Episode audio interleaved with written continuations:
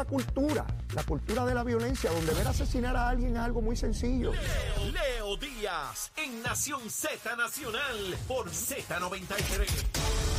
Buenos días Puerto Rico, soy Emanuel Pacheco Rivera informando para Nación Z Nacional en los titulares.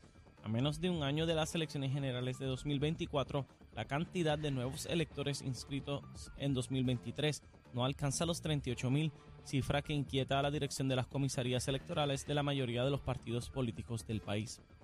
Por otra parte, las autoridades federales que vigilan las violaciones ambientales tienen pocos recursos en la isla, por lo que recientemente se creó un equipo de trabajo para aumentar la comunicación y las acciones coordinadas como parte de una nueva estrategia de protección de recursos, informó así el coordinador de crímenes federales del distrito del Tribunal del Distrito de Puerto Rico, Serb Herbe. En otras notas, el comisionado electoral del proyecto Dignidad, Nelson Rosario, aseguró que estaría dispuesto a apoyar un acuerdo entre el liderato legislativo y el gobernador Pedro Pierluisi que lleve a la resolución de la controversia sobre la presidencia de la Comisión Estatal de Elecciones. Hasta aquí los titulares, les informó Emanuel Pacheco Rivera. Yo les espero en mi próxima intervención aquí en Nación Z Nacional, que usted sintoniza a través de la emisora nacional de la salsa Z93. Es Leo Díaz. Que venimos bajando, mire, chévere, aceleradamente. Na- Nación Z Nacional por la Z.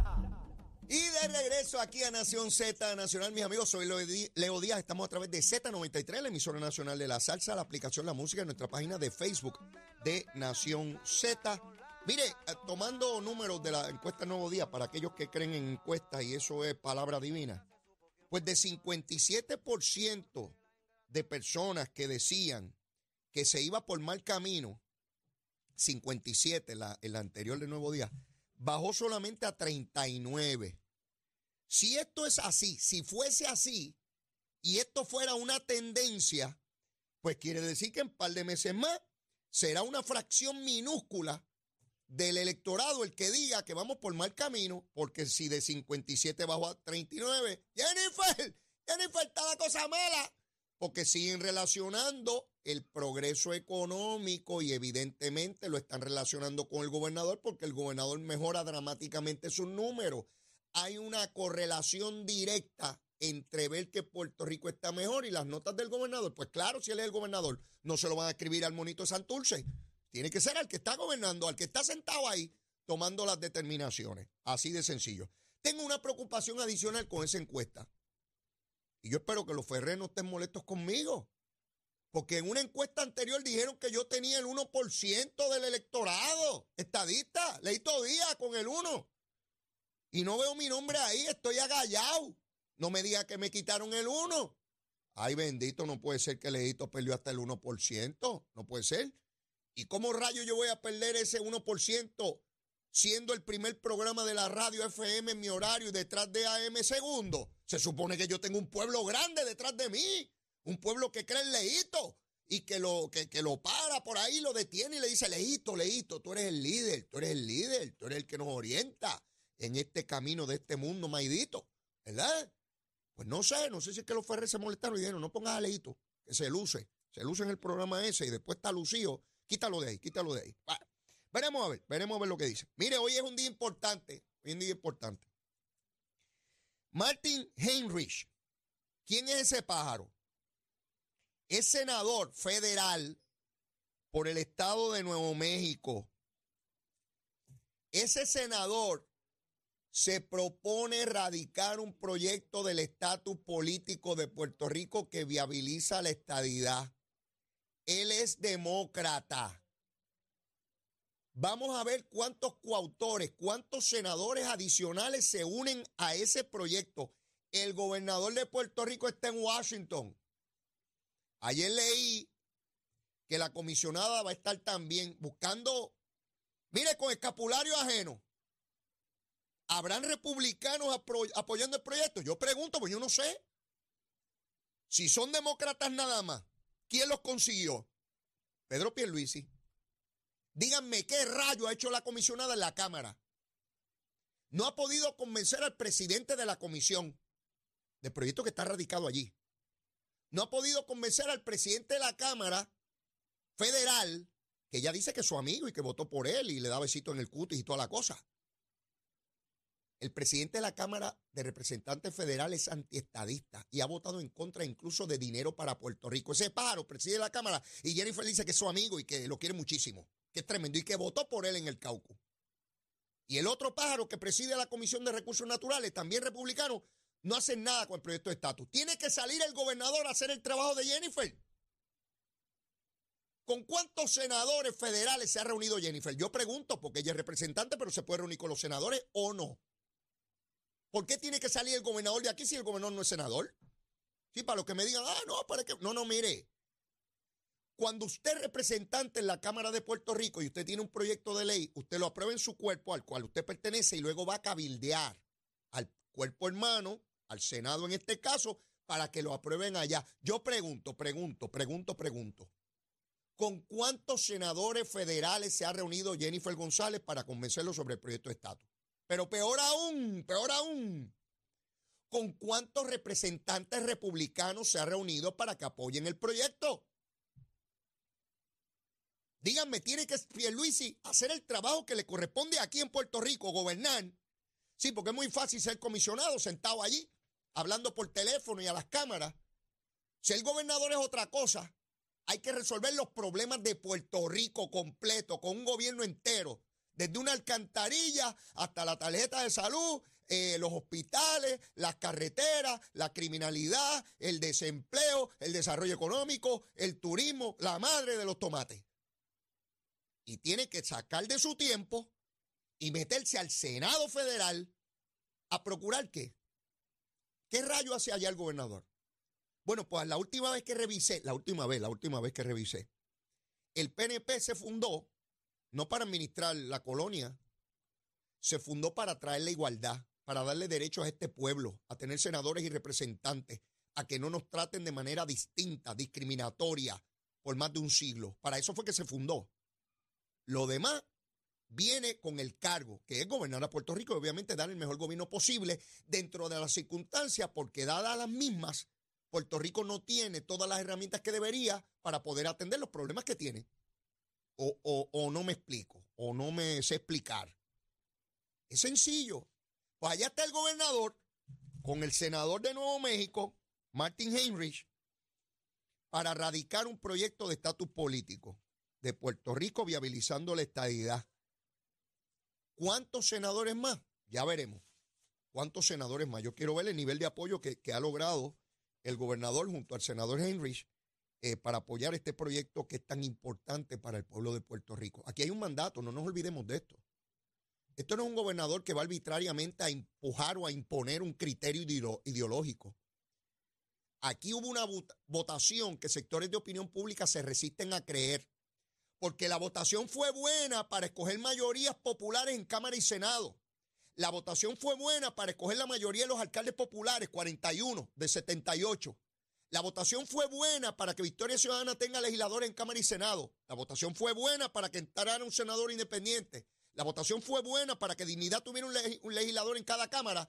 Pero esos mismos pájaros no quieren reconocer que la votación fue buena para que el 52.6% de los puertorriqueños, por encima de ser PNP, eh, votaran en favor de la estadidad. Para todo lo demás fue buena, menos para eso. Y sectores de opinión pública, periodistas, analistas y todos los pájaros que usted conoce, que están en radio, televisión, prensa escrita y redes sociales y donde quiera, aparecen por donde quiera esos pájaros, le van a decir que esa no, que esa no vale. Porque esto estaba aquí, porque aquello estaba por allá, que qué sé yo ni qué rayo. ¿Ve? como Pablo José, que insiste en que Puerto Rico se permanezca como un territorio cuando hay un mandato del pueblo. No respetan el mandato del pueblo. Qué bueno es el mandato del pueblo cuando yo gano. Pero cuando no gana mi partido o mi ideología, entonces hago cualquier cuestionamiento para tratar de quitarle legitimidad. Así que lo que está haciendo el gobernador allá, que de hecho Jennifer me dice que se va a parar allí como si ella hubiese hecho algo, ¿verdad? Yo me pregunto y me contesto a su vez que él tiene la obligación de ir allí porque hay un mandato del pueblo mayoritariamente, mayoría absoluta. Aquí se cuestiona al gobernante que no gana por el 50%. Pues usted sabe quién ganó con más del 50% en el 2020, la estadidad. Fue la única de todos los candidatos de todos los partidos, de todos, de todos, quien único superó el 50% de los votos fue la estadidad. Me pregunto, ¿será el pueblo de puertorriqueño estadista? ¿Sí o no? Yo, yo pregunto. Porque a lo mejor no metieron un embuste en esa votación, a lo mejor hubo fraude ahí. Algunos dirán que, es que hubo fraude en esa papeleta. Las demás no, en esa, en esa, en esa. ¿Verdad que sí? Por tanto, está ese ejercicio y ese esfuerzo en este Senado. Ya ustedes han visto que Donald Trump ha estado atacando a Ron DeSantis como candidato a la presidencia por el Partido Republicano, diciendo que no pueden votar por DeSantis porque apoya la estadidad. Eso es bien importante, eso es dramáticamente importante. Lo que quiere decir eso es que se discute con intensidad y que es determinante en la elección de un candidato a la presidencia por el Partido Republicano si apoya la estadidad o no. Eso es dramáticamente importante porque ya todos ustedes saben, han visto cómo el Partido Demócrata, todo el Partido Demócrata, favorece la estadidad para Puerto Rico. ¿Por qué? Porque creen que Puerto Rico sería demócrata. Yo no soy tontejo. Pues está bien por lo que les dé la gana. Lo importante es que me den los derechos. Como dice un amigo mío, abogado, me dice, yo le digo al juez, dígame perro, pero tíreme viste. Sí, a mí me importa un pepino por qué lo decidieron. Hubo gente que votó para abolir la esclavitud por las razones más racistas que usted crea. Sí, los seres humanos son contradictorios.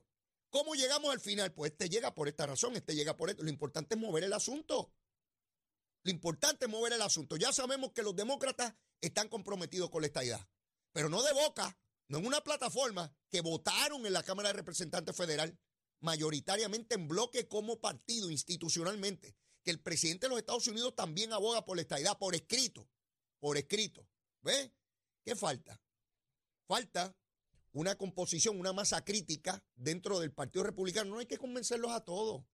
De ningún issue usted convence a todo el mundo, hombre, ni aquí ni allá. Toda controversia, todo planteamiento va a tener al menos dos posiciones, una mayoritaria y una minoritaria. ¿Verdad? Aquí lo importante es lograr que se muevan ambos cuerpos legislativos. Ah, si se va a lograr ahora o no, yo no lo sé, yo no tengo una bola de cristal, ya se los he dicho. Lo importante es que hay movimiento. Hubo décadas, décadas, donde nadie tocaba el estatus. Y una vez se constituyó la constitución de Puerto Rico, pues por mucho tiempo tampoco. Pero ya ustedes saben que llevamos casi tres décadas de movimiento serio en torno al estatus y cada vez con más fuerza. Al punto que Nidia Velázquez, que apoyó el ELA toda su vida, que llegó a su escaño congresional en New York porque el Partido Popular viabilizó la inscripción de puertorriqueños en New York para que votaran por Nidia Velázquez. La puso allí Rafael Hernández Colón. Y Nidia Velázquez, después que defendió a Lela por 30 años, son tres décadas, Nidia Velázquez dice ahora que Lela tiene que desaparecer, que Lela es colonial y que Puerto Rico tiene que moverse a Estados o a libre asociación. Dicho sea de paso, las Naciones Unidas solamente reconocen tres alternativas. O usted es independiente, o usted es Estado, o, o libre asociación, que es un acuerdo entre dos repúblicas, así de sencillo.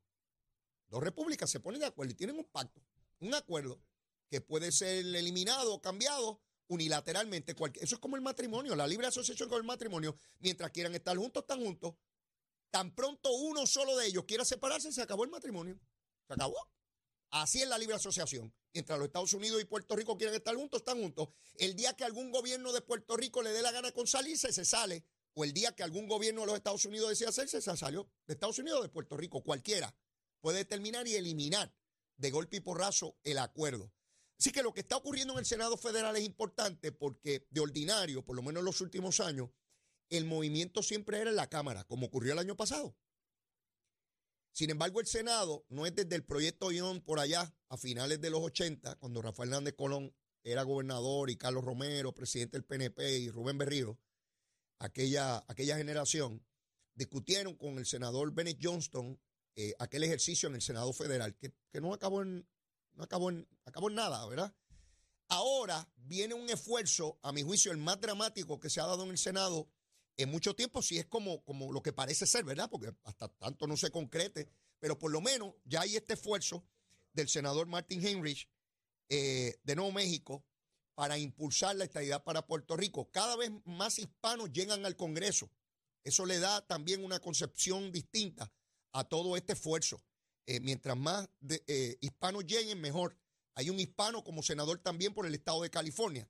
Así que los hispanos siguen avanzando y creando conciencia en cuanto a derechos se refiere eh, en el proceso democrático como corresponde. Todo este ejercicio hay que mantenerlo en la mirilla, hay que mantenerse con mucha atención para uno poder calibrar dónde el movimiento estadista tiene que moverse. De igual manera, los opositores van a identificar dónde están los procesos para descarrilarlo. Cuando usted ve un tren que va pasando, usted busca un punto donde usted vuela los rieles y el tren se va a descarrilar. En el proceso legislativo también está lleno de rieles. Y el que sabe del proceso parlamentario sabe dónde poner la bomba para que se salga el tren del riel. Y es más fácil destruir que construir. Para construir usted necesita mucha gente, mucho esfuerzo. Para destruir una sola persona con un fósforo y ya voló todo lo, todo lo que había allí. Sí, que consciente de eso se continúa en esta lucha de, descolonización. Pero tengo aquí, tengo aquí al buen amigo José Requena, hace algunos días no lo veía, pero está aquí con nosotros, encantado, de JR Assurance, que nos viene a hablar, mire, de algo que es bien importante. Usted que tiene sus recursos, su dinero, que está en esa etapa donde está mirando su retiro, donde usted tiene que maximizar sus recursos, donde usted tiene que ver cómo va a poder atender sus necesidades de medicina, eh, todos esos elementos que son tan importantes en esa etapa de la vida, las anualidades, cómo potenciarla, cómo tener más dinero, cómo aumentar su riqueza. Por eso tengo aquí a José Requena. Saludos, José. Saludos, Leo. Ciertamente has mencionado algo que es bien importante. El retiro es responsabilidad de cada uno y todos nos debemos preparar. No podemos dejar esto en manos de otras personas y menos del gobierno porque así vamos a vivir durante esos últimos años. Ahora bien, las anualidades se han convertido en un instrumento de gran ayuda, porque ofrecen principal garantizado, mayor rendimiento y que la persona pueda convertir ese dinero en una fuente de ingreso de por vida. En nuestra oficina actualmente trabajamos varios tipos de ellas. Están las anualidades fijas, que se van a comportar como un certificado de depósito, donde hay un término de tiempo, la persona coloca su dinero y recibe un interés fijo que hoy están pagando 5.67. Escucha bien, amigo, hasta 5.67 están pagando nuestros contratos fijos. Y si es para alguna inversión de mayor envergadura, tenemos contratos donde la persona puede invertir a través de índices como Standard Poor's 500, mercados desarrollados, mercados emergentes. Y estos están pagando por la participación hasta 170% de el mismo. Deben darnos una llamada, deben comunicarse con nosotros al 787-503-2005. 787-503-2005. José, algo que yo destaco siempre cuando estamos en un ejercicio para hacerle los planteamientos a nuestros amigos que nos ven y nos escuchan es cuánta credibilidad, cuánto tiempo en el mercado, cuánto tiempo llevan haciendo este ejercicio. Esta firma, JR Assurance, lleva más de dos décadas atendiendo este asunto. No es una entidad que se crea de momento para ver qué clientes llegan, no. Es una firma seria con una gran experiencia en este mercado de inversiones para asegurar el rendimiento de todas esas personas que buscan su retiro. Llevamos más de 20 años, representamos compañías locales y extranjeras con grandes clasificaciones. Ahora mismo, si usted está preocupado porque el dinero no crece, donde lo mantiene, denos una llamada, comuníquese con nosotros. Si está buscando prepararse para el retiro y crear ese capital, también puede llamarnos. Y si usted está por retirarse y tiene algún 401k o algún plan TSP que esté desatendido porque ya se retiró o, terminó su trabajo, comuníquese con nosotros al 787-503-2005 porque le podemos ayudar amigos con principal garantizado, mayor rendimiento y que puedan convertir ese dinero en una fuente de ingreso de por vida al, al momento del retiro. José, y si yo quiero esa orientación personalizada, la quiero ahí con esa persona frente a mí explicándome con detalle, pero no puedo llegar hasta las oficinas. ¿Ustedes llegan a donde esté eh, esa persona? Podemos visitar a la persona en, en su casa, en su oficina, donde la persona entienda que pueda llevar esta conversación. Puede visitarnos también. Nosotros estamos ubicados en la avenida Roosevelt, edificio 1500, suite 401 en Guaynabo. Perfecto. El número de teléfono nuevamente, porque yo sé que hay muchísimas personas buscando esa orientación que es vital, ese número de teléfono, porque de inmediato le van a contestar para coordinar esa cita o darle la orientación. Escuchen bien, anoten 787-503-2005. Si usted no está recibiendo hoy un rendimiento de 5.67, está buscando mayor crecimiento por su dinero, crear ese capital y convertirlo en una fuente de ingreso, denos una llamada 787-503-2005. Gracias, José. Gracias Será a hasta la ustedes. próxima. Bueno, mis amigos, ya escucharon para buscar esa inversión, para buscar ese retiro, para que su dinero vaya en la proporción que el mercado sí permite y que usted hasta ahora no ha tenido la oportunidad. JR Assurance, allí estará todo el equipo disponible para atenderlo. Ustedes saben que les pedí, mire, si el periódico El Nuevo Día tiene encuesta, Leito Día también tiene encuesta. Eh, entre ahí a la página de Facebook de Nación Z. William Villafañe o Quiquito Meléndez. Usted vote ahí, vote por ahí para abajo, todo el que vaya a la primaria. Yo quiero saber porque yo también tengo números. Adiós. Yo también, Leito Díaz también da su- sus datos como corresponde, porque es importante saber por dónde andan los asuntos. Ahora, vuelvo y repito, el que gane una encuesta y se crea que con eso ganó la elección, buena suerte con ese sueño, que no se convierta en una pesadilla. El ganar consultas momentánea de números de aquí y de allá, eso no significa nada. Aquí yo recuerdo otro evento importante, aquella primaria de Aníbal Acevedo Vila y eh, eh, Hernández Mayoral, donde Hernández Mayoral estaba al frente claramente. Y Sila Calderón dijo que si no votaban por Aníbal, ella se retiraba y cambió el resultado de aquel proceso. Así que en cualquier momento, en cualquier elección interna o general de partido, intra o entre partidos, cualquier evento, cualquier situación puede cambiar dramáticamente los números. Y eso aplica a todo el mundo, ¿ah? Le aplica al gobernador, le aplica a Jennifer, le aplica al Partido Popular, al Partido Independentista, Victoria Ciudadana. Por ahí están diciendo que con los números que da el nuevo día, que el Partido Independentista y Victoria Ciudadana están muertos. Yo no creo eso. Yo no creo eso. No me vengan con esa gusanga. No me digan que todos los votos que sacó el PIB Victoria Ciudadana en dos años y pico se, pulverizaron. Yo no, no les estoy diciendo que ocurrió o no ocurrió. Lo que les estoy diciendo es que yo no puedo dar por cierto eso. Porque eso es dormirse en la paja. Eso es pensar que nadie se va a mover a esos partidos. Y eso es irreal. Y esta campaña no ha comenzado. No sabemos la campaña que desarrolla el PIB Victoria Ciudadana y logren igual o mayores votos que la vez pasada. ¿Quién me puede asegurar a mí que eso no va a ocurrir? Nadie. Yo no sé lo que va a ocurrir, yo no tengo una bola de cristal. Pero no me vengan con el cuento de que porque salió el PIB Victoria Ciudadana con pocos votos, ah, pues están liquidados. Ah, de verdad. Pues sigan subestimando eso. Por subestimarlos, miren los votos que sacaron la vez pasada. No se beban el culé de las encuestas. Tengan cuidado con el culé de las encuestas. Sí, porque hay gente que es loca ganando la elección antes del día de la elección. La elección se gana el día de la votación con los electores llegando a votar. Ese voto adelantado, ese voto por correo que tan importante fue para el movimiento estadista en la vez pasada. Hay que hacer un trabajo político, electoral. No es, ay, déjame acostarme a dormir e irme a beber ron porque ya gané. La encuesta dice que ya vamos a beber ron para celebrar. Mire, mi hermano, esto es bien complicado el proceso político y en solo días o horas u horas puede sencillamente hacerse sal y agua cualquier ventaja. Y el que estaba atrás ganar fácilmente. Yo lo he visto. Mire, tengo 61 años, le estoy hablando por la experiencia de este viejito. Mire, no me crea, pero no lo descarte, como dice un amigo mío, no me crea, pero no lo descarte. Tengo que ir a una pausa, ya está aquí, ya está aquí. El candidato o precandidato a la comisaría residente en Washington, el senador William Villafañe. Mire, mi hermano, yo tengo uno de los candidatos en el programa.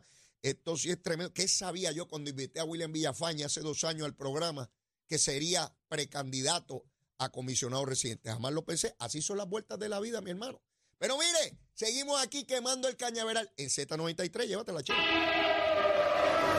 Buenos días, Puerto Rico. Soy Emanuel Pacheco Rivera con el informe sobre el tránsito. A esta hora de la mañana continúa el tapón en la mayoría de las carreteras principales del área metropolitana, como es el caso de la autopista José de Diego desde el área de Bucanán hasta la salida hacia el Expreso Las Américas.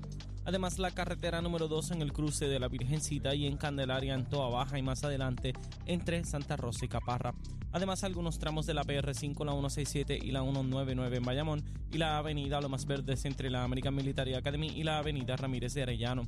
También la 165 entre Cataño y Guaynabo en la intersección con la PR22 y el expreso Valdoriotti de Castro desde la confluencia con la ruta 66 hasta el área del aeropuerto y más adelante cerca de la entrada al túnel Minillas en Santurce. Además, la avenida 65 de Infantería en Carolina y el expreso de Trujillo en dirección a Río Piedras, la 176, 177 y 199 en Cupey, así como la autopista Luisa Ferré, que está congestionada entre Montelledra y Río Piedras, y más al sur en Caguas, y además la 30 desde la colindancia de Juncos y Gurabo hasta la intersección con la 52 y la número 1. Hasta aquí el informe del tránsito, ahora pasamos al informe del tiempo. Para hoy, martes 7 de noviembre, el Servicio Nacional de Meteorología pronostica para todo el archipiélago, al igual que ayer, un día principalmente nublado y lluvioso, con aguaceros pasajeros y tormentas eléctricas en la tarde para todo Puerto Rico, con las lluvias más fuertes en el área metropolitana, el este, el interior y el norte. Debido a las lluvias de los pasados días y las lluvias de hoy, se espera que esta tarde ocurran inundaciones en el área metropolitana.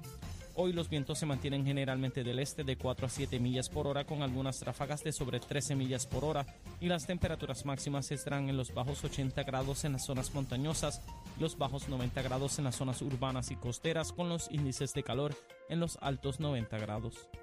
Hasta aquí el tiempo, les informó Emanuel Pacheco Rivera. Yo les espero en mi próxima intervención aquí en Nación Z Nacional, que usted sintoniza a través de la emisora nacional de la salsa Z93. Atención.